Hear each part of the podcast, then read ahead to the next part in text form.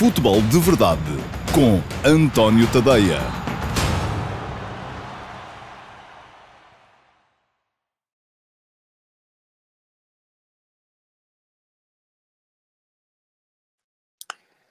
Olá, muito uh, bom dia a todos. Eu sou António Tadeia. Este é o Futebol de Verdade de quarta-feira, dia 4 de novembro de 2020, dia em que se tudo correr bem, uh, ficaremos a conhecer o uh, novo, ou o novo presidente, será sempre o novo presidente dos Estados Unidos da América, seja eleito Donald Trump ou Joe Biden.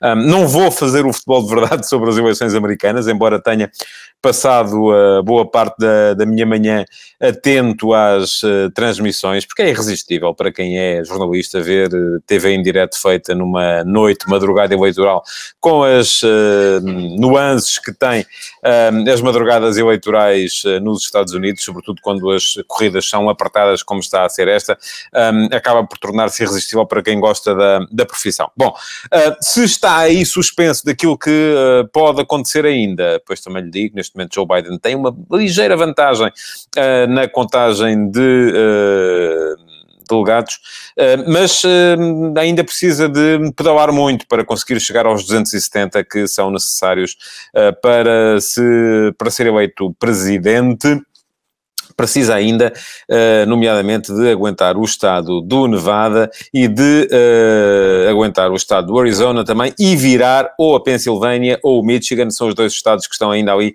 uh, meio vai não vai, só para que vejam o Michigan, quando eu publiquei o último passo hoje de manhã, Trump tinha 245 mil votos de avanço na contagem, neste momento essa vantagem está a ser reduzida para 49 mil e, portanto, ainda há votos por contabilizar, há votos por correio, há votos que podem chegar até sexta-feira, desde que tenham os, uh, o carimbo dos Correios no dia das eleições. Portanto, se acham que o futebol em Portugal é uma confusão, experimentem as eleições nos Estados Unidos, um, inclusive é com todas as nuances que depois andam à volta, com os candidatos a dizerem que vão, ou neste caso Trump, a dizer que vai recorrer ao Supremo Tribunal se as coisas não correrem uh, conforme ele estava a, a, a, prever. Pronto, ponto final na política, não há mais eleições, quando acabar o futebol de verdade podem todos voltar, uh, se assim o entenderem, às eleições norte-americanas, eu próprio uh, vou dar mais uns olhinhos para, para as as transmissões eh, durante o que resta da manhã e uh, o início da tarde, pelo menos até termos mais certeza relativamente àqueles estados que ainda estão por declarar.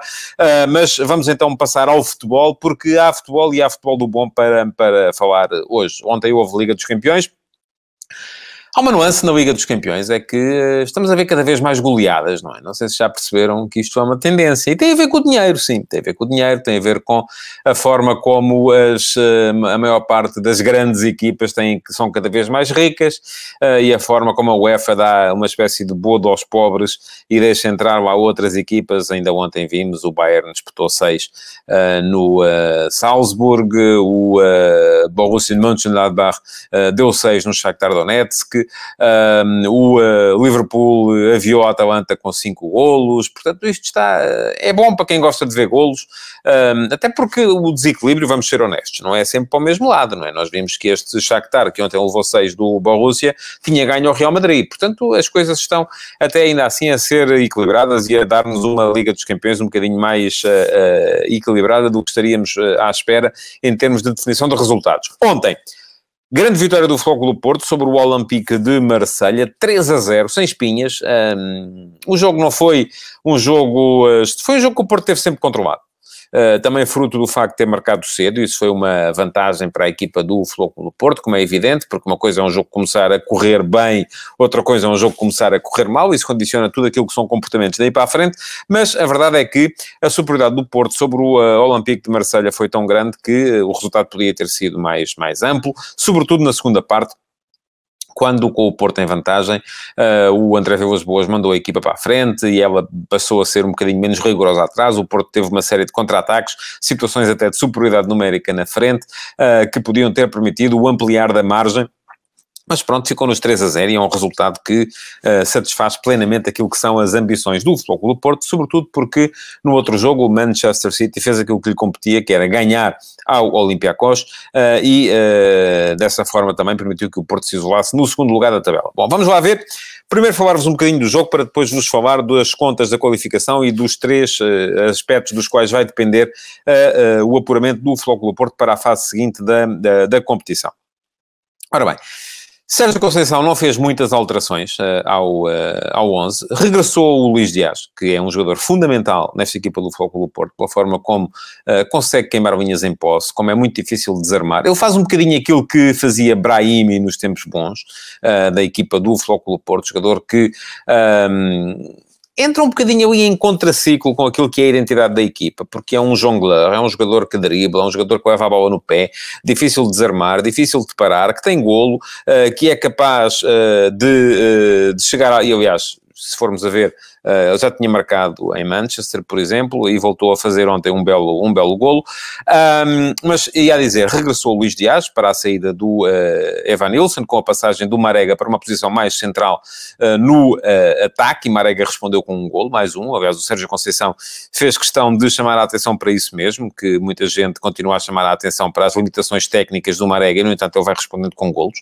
E eu digo, as duas coisas não são incompatíveis, a mim parecem evidentes as duas. A primeira, que Marega é um jogador com limitações técnicas, a segunda que ele responde com golos, mas uh, um bom futebolista não tem que ser necessariamente, conforme dizia também uh, o uh, Sérgio Conceição, não tem que ser um malabarista, não, não pode ser um jogador prático, apesar de ter limitações técnicas, e responder com golos, e é isso que faz o Marega nesta equipa do Porto. Depois, Outra alteração também, uh, a troca do Diogo Leite pelo Sar, uh, pronto, mais, mais estatuto, mais, mais uh, do, do jogador que entrou, face ao jogador que, que saiu, e eh, uma outra alteração também, que foi a entrada do Zaidu na equipa, Zaidu estava castigado e por isso não pôde jogar contra o Passos de Ferreira, entrou na equipa o Zaidu para o lateral esquerdo, isso motivou a passagem do Corona, que estava a jogar na lateral, na lateral direita, com a passagem então assim do Manafá de esquerda, da esquerda para a direita e a subida do Corona para a posição de extremo direito uh, e a saída do Gruites uh, no meio campo, porque o Porto pode um, ehm, jogar muito com as posições do meio campo. Voltou a jogar com dois médios ontem, do meu ponto de vista é isso que mais favorece a equipa, dá-lhe um controlo e uma estabilidade que ela não tem quando joga apenas com um homem uh, naquela, naquela posição. Ontem Uribe e Sérgio Oliveira conseguiram controlar o jogo a partir da zona do meio campo, também volto a dizer porque o Porto teve a felicidade de marcar cedo e isso foi importante para a, para a estratégia da equipa. Ora bem, voltamos então a ter um Porto uh, no, no esquema predileto uh, e aquele que, do meu ponto de vista, a equipa melhor interpreta, que é aquele híbrido entre o 4-3-3 e o 4-4-2, uh, e não foi, no entanto, o, o, o híbrido conforme ele era mais conhecido. Geralmente este híbrido funcionava com um ponta de lança, Marega a alternar entre a posição de ala direito e a posição de ponta de lança, a aparecer no corredor central em diagonais, uh, e depois uh, o Otávio a, a, variar também entre a posição de uh, número 10, de médio centro ofensivo, e de extremo direito. Ora, ontem a coisa funcionou de outra forma.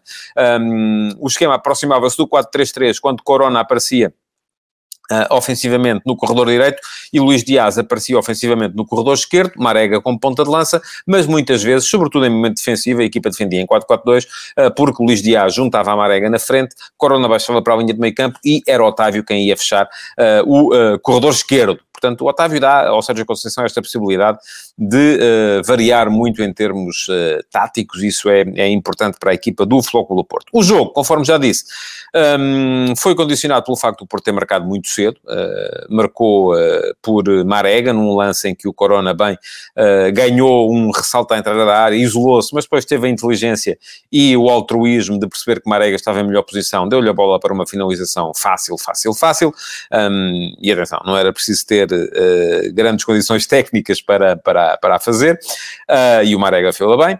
Uh, depois, o jogo é marcado também uh, por, uma outra, um, por uma outra situação, que é a grande penalidade que Payet uh, perdeu logo a seguir. Perdeu 4 ou 5 minutos depois, por falta cometida por Sarre eh, dentro da área, Payet estou sobre a barra, e o Porto depois veio a marcar, uh, também numa grande penalidade, ela assim convertida por Sérgio Oliveira, 2 a 0 ao intervalo, uma primeira parte que foi muito... Não vou dizer dividida, eh, porque o Porto esteve sempre em vantagem, foi, vou dizer controlada por parte do Porto, eh, porque o Porto, estando em vantagem, foi capaz de manter o jogo sempre controlado, impedir que o jogo entrasse numa lógica de transições, eh, e foi uma primeira parte com pouquíssimas situações de baliza. Eu acho que chegamos ao intervalo com quatro remates para o Marselha, se não me engano, nenhum deles enquadrado com a baliza, e três para o Foco do Porto, dois deles enquadrados com a baliza, que deram dois golos. Portanto, Porto em vantagem, clarinha. Uh, na segunda parte, uh, com a incapacidade do Marselha para entrar dentro da boa organização defensiva do Flóculo Porto, porque uma coisa é defender quando se está em vantagem, uh, defender com mais gente, não procurar mandar a equipa toda para a frente, outra coisa é defender, como aconteceu, por exemplo, no jogo em Passos de Ferreira, quando se está numa situação de desvantagem, e aí naturalmente a equipa descompensa muito mais e sujeita-se a, a...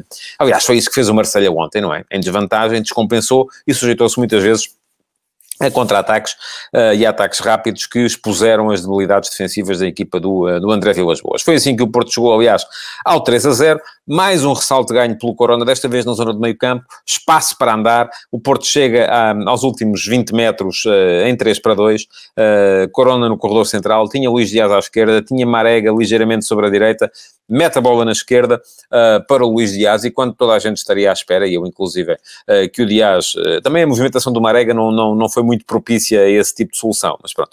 Um, quando toda a gente estaria à espera que o Dias colocasse a bola no corredor central, onde entretanto estava o Marega, ele optou por uma finalização que era difícil, mas foi clínica, muito bem feita, uh, e deu o 3 a 0 ao Porto. Daí até a final, o Porto podia ter uh, conseguido mais golos, porque teve várias situações de desequilíbrio na defensiva de um Marselha que entregou os pontos muito cedo e uh, podia inclusive ter ampliado a margem. Pergunta-me o Paulo Rocha, não acha que conseguiria um maior equilíbrio na equipa colocando Sarre a defesa esquerda e Corona ao lateral direito e fazer o que fazia Alex Telles na época transata e uh, Sarre na defesa. Ora bem,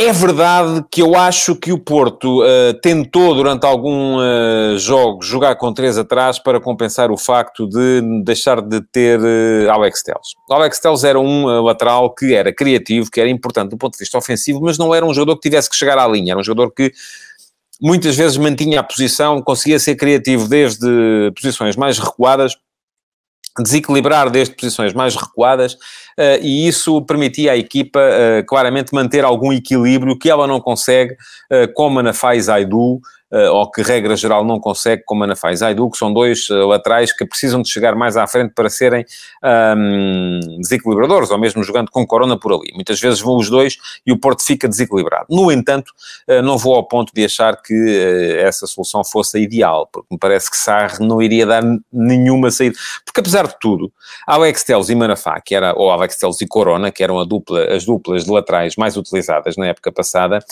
davam saída por um lado e continuavam a ser criativas uh, pelo outro.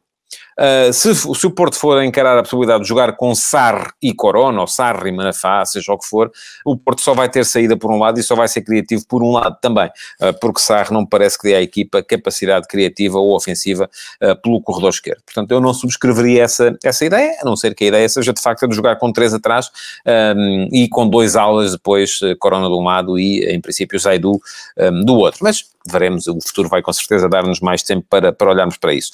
Queria realçar a exibição de Corona, já o fiz ontem na, na, na notícia do jogo que foi publicada no meu site, no tornetadei.com, um, duas assistências e meia, porque uh, a grande novidade é cometida sobre ele também. Portanto, um grande jogo de, de, de Corona a mostrar-se mais uma vez à Europa do futebol e a ser absolutamente decisivo na forma como o Porto chegou a esta vitória sobre o uh, Olympique de Marselha. E agora, perguntarão vocês, como é que estamos em termos de contas? Bom, o grupo está hum, com o Manchester City com 9 pontos, Porto 6, Olympiacos 3 e Marselha 0. Hum, mas atenção, o Marselha tem 0 pontos, mas já jogou fora com os outros dois, uh, as outras duas equipas que à partida se perfilavam para lutar pelo, pelo, pelo, um, pelo segundo lugar.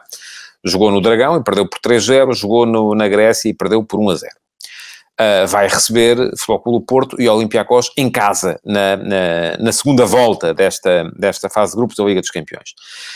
Um, Portanto, eu, eh, enfim, parece-me que o Marselha neste momento é a última equipa com que tem que se contar em termos de qualificação, mas não, não, está, não está afastada, porque se supusermos um cenário em que uh, o Marselha um, ganha os seus dois jogos em casa contra estas duas equipas e o City uh, vai ganhar uh, os jogos a Atenas e ao Porto, uh, fazendo assim o pleno de, de pontos, uh, podemos contar com o Marselha a lutar ali com as outras uh, duas equipas pela qualificação. Ainda assim, acho que o Marselha é de facto a equipa menos favorita neste momento, sendo, como diz o João Ferreira, que me diz que está um bom grupo para o Porto passar em segundo, sendo o Flóculo Porto o favorito neste momento para ser o segundo classificado do grupo. O que é que falta para o Porto poder festejar esta, esta qualificação.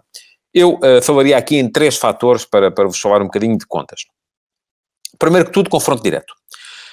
ora bem, Vamos supor que o City passa, não é? O City neste momento vai com três jogos, nove pontos. pronto, é verdade também que o City ainda tem que se deslocar, uh, já tendo ganho em, em Marselha, ainda tem que se deslocar uh, a Atenas uh, e ao Porto. Portanto, são dois jogos à partida complicados. Mas, enfim, vamos supor que o City faz aquilo que é a sua, não vou dizer obrigação, mas que é aquilo que se espera dele e que ganha e que, qualifica, e que se qualifica para a fase seguinte. Primeiro fator a ter em conta pelo Porto, confronto direto com o Olympiacos. Porto, para já, ganhou por 2-0 em casa. Precisa de pensar em ir à Grécia, fazer melhor do que o Olympiacos fez eh, no Porto. Isto é, mesmo que perca, e era bom que não perdesse, porque se empatasse já estaria a condicionar, se pelo menos empatasse, já estaria a condicionar muito aqui as contas da qualificação, mesmo que perca, pensar em perder por menos de uh, dois golos. Portanto, primeira questão. Segunda questão, uh, os jogos contra o Olympique de Marseille. Conforme já disse, um, ambas as equipas, Olympiacos e Marselha, já jogaram, uh, Olympiacos e Futebol Porto já jogaram em casa com o Marselha. Fez melhor o Porto. 3 a 0, enquanto o Olympiacos ganhou por 1 a 0. Mas as coisas não se, aqui não se vão decidir tanto nos golos, vão decidir-se nos pontos. A questão aqui é, quantos pontos é que Flóculo Porto e o Olympiacos conseguem fazer nos jogos contra o Marselha? Para já, as duas equipas têm 3 e as duas equipas têm a deslocação a Marselha pela frente. Se uma das duas equipas conseguir pontuar em Marselha e a outra não, ou se uma das duas equipas ganhar em Marselha e a outra apenas empatar, uh, já se vê que essa equipa ganha vantagem e torna irrelevante a questão do confronto direto. Uh, porque uh, aí será irrelevante se um, o Porto ganhou por 2 a 0 e perdeu só por 1, por exemplo, em, em, Atenas. Portanto, é muito importante para o Porto uh, conseguir, já no próximo jogo, em Marselha pelo menos pontuar. Ganhar era o ideal, mas pelo menos pontuar para colocar essa pressão em cima do Olympiacos. Terceira questão o confronto com o City. Ora bem, e aqui a vantagem é do Futebol Clube do Porto. Um, porquê? Não, é, não tem tanto a ver com o facto do Porto ter marcado um gol em Manchester, perdeu por 3-1, enquanto o Olympiacos perdeu por 3-0. Não tem tanto a ver com isso. Tem a ver, sobretudo, com uma outra questão. É que uh, o Futebol Clube do Porto vai apanhar o City na penúltima jornada, ou seja, ainda vai jogar primeiro com o Marselha. Uh, enquanto o Olympiacos vai uh, receber o City já na próxima jornada. Há uma boa possibilidade do Porto apanhar o City numa altura em que o City já esteja ou apurado ou, pelo menos, eh, muito bem encaminhado para aí e, portanto, já não ter o mesmo interesse no, no, no jogo que terá na próxima ronda, seguramente. Uh, e, portanto, é muito importante também, imaginemos que o Porto consegue fazer pontos com o City e o Olympiacos não, é mais uma vantagem para o Futebol Porto. Portanto, eu diria neste momento que o Porto tem vantagem uh, naquilo que são as contas da qualificação, não tem a ver só com o facto de ter seis pontos uh, e o Olympiacos ter um, apenas três, um, tem a ver sobretudo com o facto de uh, ter condições à partida melhores, seja no confronto com o City, seja no confronto com o Marselha, seja no confronto direto. Bom, Arrumada a questão do uh, Clube Porto até à próxima uh, jornada da Liga dos Campeões, um, queria falar-vos ainda de, outras, de outros aspectos que sobraram da jornada de ontem, nomeadamente a, a performance notável do Diogo Jota um, na partida contra, o, contra a Atalanta. Foram três golos e levou para sete golos em dez jogos, seis nos últimos uh, quatro desafios uh, em que marcou em todos, um, a sua contribuição para as vitórias do uh, Liverpool Football Club uh, e ontem um hat-trick frente a uma equipa que é das mais fortes da Europa. Um, Diz-me o João Martins que desde 1993 que nenhum avançado marcava tantos golos em 10 jogos pelo Liverpool, suponho eu. Uh, Robbie Fowler, 10 golos em 10 jogos, Diogo Jota, 7 golos em 10 jogos, e o Jota o primeiro uh, português a fazer um hat-trick fora em jogos da Champions. Olha, isso por acaso não me apercebi, Uh, não, tenho, não tenho a noção de. Uh, sei que o Cristiano Ronaldo tem oito hat-tricks nas Champions, não sei se nenhum deles foi fora, é possível. Uh, sei que há apenas três jogadores portugueses com hat-trick nas Champions. Cristiano Ronaldo, obviamente, fez o primeiro aos 27 anos, Diogo Jota fez aos 23. o Diogo Jota, desde ontem, e o Rui Pedro, que é, se bem se lembram, um jogador que passou pelo, por várias equipas portuguesas, por empréstimo do do Porto, e que depois fez um hat-trick ao serviço do Cluj da Roménia num jogo contra o Sporting Clube Braga, mas que neste momento anda uh, perdido na, no campeonato da Hungria uh, e que eh, não, acabou por não concretizar aquilo que vinha, que vinha prometendo, também muito por causa de uma questão que afetou o início da carreira do Diogo Jota. Foi a falta de gente que nele acreditasse e que apostasse nele. Ora, o Diogo Jota, e foi um bocado sobre isso que eu escrevi hoje, parece-me, um, enfim, inacreditável como é que o Diogo Jota escapou ao crivo dos uh, principais clubes portugueses. E esteve um ano no Futebol Clube do Porto, emprestado pelo Atlético Madrid. Um, eu acho que só até há pouco tempo só houve duas pessoas que acreditaram mesmo nele, uh, além dele próprio, com certeza, que foram uh, o Jorge Mendes, que o colocou no Atlético de Madrid, mas devia ser naquela fase em que o Atlético de Madrid comprava tudo aquilo que o Jorge Mendes dizia para comprar, uh, e o Nuno Espírito Santo, que foi o treinador que ele teve no Futebol do Porto, uh, na altura em que esteve por empréstimo do Atlético, mas o Porto depois acabou por não exercer a opção de compra, uh, e ehm, o Nuno Espírito Santo levou-o para Wolverhampton, onde, numa equipa que era muito construída por aquilo que era a, a decisão de, de, Jorge Mendes também, porque tinha sido comprado o clube pela Fosun uh, um ano antes, um, acabou por ter o Diogo Jota ainda na segunda, no segundo escalão uh, do... Um, do futebol inglês, e está-me aqui o Rodrigo Mateus a esclarecer que o Ronaldo marcou dois hat-tricks fora, enfim, não tenho aqui agora maneira, e para ir checar isso tinha que interromper a emissão, portanto não tenho aqui maneira de uh, dar certezas sobre isso, não tenho memória a esse ponto uh, para dizer se é verdade ou não. Bom, uh, portanto, quem quiser saber aquilo que eu escrevi sobre o Diogo Jota, é dar um saltinho ao antoniotadeia.com, ver o que estava escrito. Um, é um bocadinho o percurso daquilo que foi a carreira do Diogo Jota até aqui, desde os juvenis do Gondomar até aos júniores do Passos de Ferreira, a passagem pelo, pela equipa do Futebol Clube do Porto, o facto do Porto não ter apostado nele e ter apostado, por exemplo, no Oliver Torres, que custava mais ou menos a mesma coisa.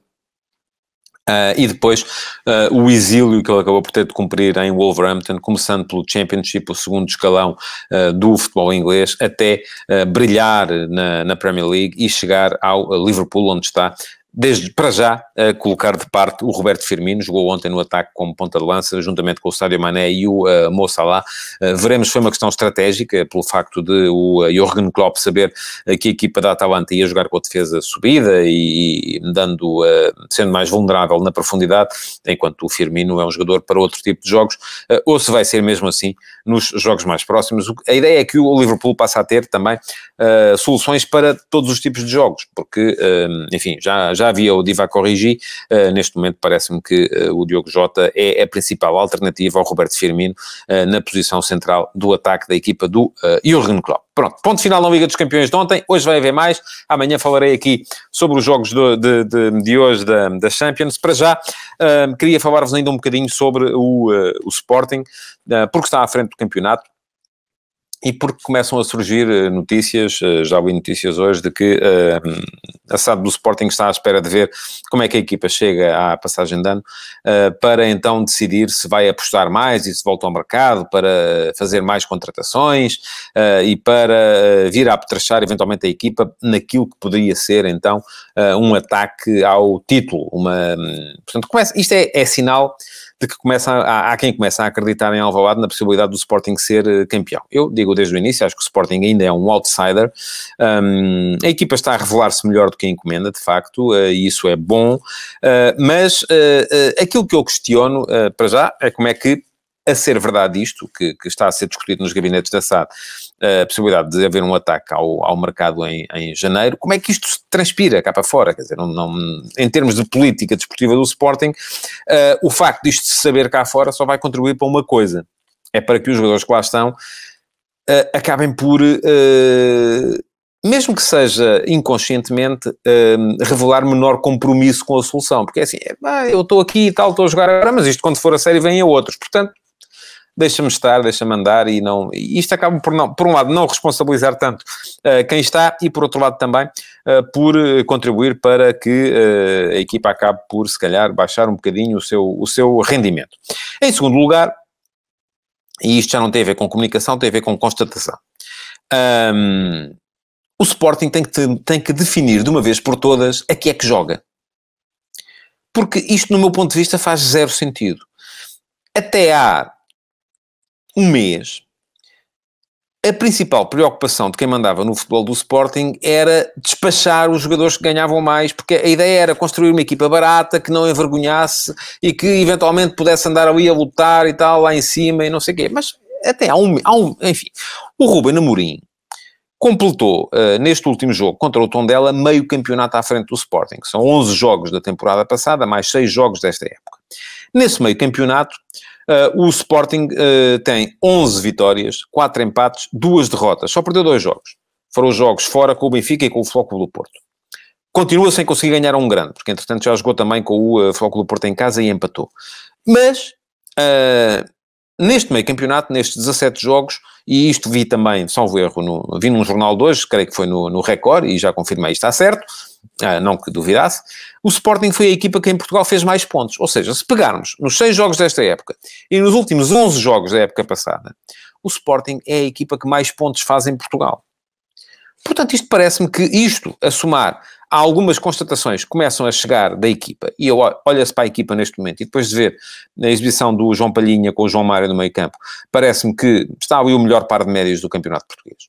Não tenho grandes dúvidas a esse respeito. Eu já achava no ano passado que o João Palhinha era o melhor médio defensivo do campeonato. E, aliás, vim aqui dizendo, e quem me acompanha sabe que eu venho dizendo isso, que achavam um absurdo o Sporting estar a tentar vender o João Palhinha por 5, 7, 8 milhões de euros não fazia nenhum sentido, porque não iam conseguir um jogador, ainda por cima é um jogador que não ganha muito, que não, que não tem, assim, com certeza não tem um dos salários mais caros uh, do, do plantel. Um, isto que o Gonçalo Santos está a dizer é verdade, eu já lá volto. Uh, mas era um absurdo estar a tentar vender o Palhinha para ir buscar outro jogador. Se me disserem assim, ok, a saída do Vieto, Vieto não era sequer titular, ganhava muito, ok. Palhinha, melhor médio defensivo do Sporting, não ganhará assim tanto, não tem um contrato com certeza, nem com a renovação dos mais elevados do plantel, absurdo. E até há um mês a política do Sporting era vender o Palhinha, agora já não é. Mas porquê? Só porque não encontrou quem comprasse. Não encontrou quem desse aquele valor, que do meu ponto de vista era absurdo. Ah, portanto, acho que é fundamental uh, no Sporting alguém começar a, a, a definir a que é que se joga. Se se joga para construir uma equipa para ganhar, e aí tem que se manter os jogadores um, que sejam comportáveis do ponto de vista salarial uh, e responsabilizá-los, dar-lhes espaço para crescer. Se se joga para valorizar os miúdos e vendê-los, e aqui há tempos havia aqui um comentário, eu acredito que há muita gente que pensa assim no Sporting, uh, que é, uh, bom, então, mas quem são os médios do Sporting? Porque é que não joga ao Bragança? E eu respondi, não joga ao Bragança porque tem que jogar o João Mário. E o João Mário, ah, mas o João Mário não é do Sporting, o João Mário, se se valorizar, depois não é o Sporting que lucra com a venda, enquanto o Bragança sim. Eu digo assim, certo, mas uh, aquilo em que o Sporting tem que pensar é em ganhar os jogos, não é em valorizar os jogadores. Aquilo não é um entreposto comercial, é uma equipa de futebol. Portanto, a ideia é ganhar jogos, ganhar uh, de maneira a poder lutar por campeonatos e lutar por títulos. Um, e, portanto, essa é a razão pela qual eu acho que tem que jogar João Mário e que o Daniel Bragança, sendo um excelente médio, é neste momento a segunda opção para, para a posição de médio mais ofensivo. Razão pela qual eu também acho que uh, o Mateus Nunes. Uh, à partida não é para formar meio campo com o Palhinha, é para ser alternativo ao Palhinha na posição de médio mais, mais defensivo. Uh, e uma alternativa que está, do meu ponto de vista, ainda assim, bastante abaixo em termos de, de, de, qualidade e de contributo para a equipa. Portanto, é preciso o Sporting definir, primeiro, a que é que joga. Segundo, qual é a sua política em termos comerciais. E terceiro, um, ser coerente nesta definição de política. Ora bem, neste momento a equipa está a dar resposta Ninguém sabe se em janeiro vai continuar a estar a dar resposta. Mas também vos digo, porque se chegar, se, se, se chegar a janeiro e o Sporting estiver eventualmente à frente do campeonato, é porque os miúdos que lá estão, e daí aquele comentário de há bocadinho ao qual eu disse que já ia uh, voltar, uh, se chegar a janeiro e o Sporting estiver à frente do campeonato, é porque os miúdos estão a dar resposta. E não vejo então grande necessidade de os substituir por outros jogadores que chegam do mercado nessa altura, até porque já se sabe que no mercado de janeiro as oportunidades não costumam ser uh, fantásticas. E daí um, ehm, que a questão seja para se colocar quem é que o Sporting vai conseguir em janeiro, não é? Vai conseguir jogadores que sejam assim tão melhores do que aqueles que gostam neste momento? Tenho, francamente, muitas dúvidas. Diz-me o Sérgio Mois, o Leicester como equipa baratinha foi campeão, pode haver comparação com este Sporting? É, são realidades muito, muito diferentes. E a equipa baratinha do Leicester era ainda assim muito mais cara do que qualquer equipa do campeonato português. Mas, enfim, são realidades muito, muito diferentes.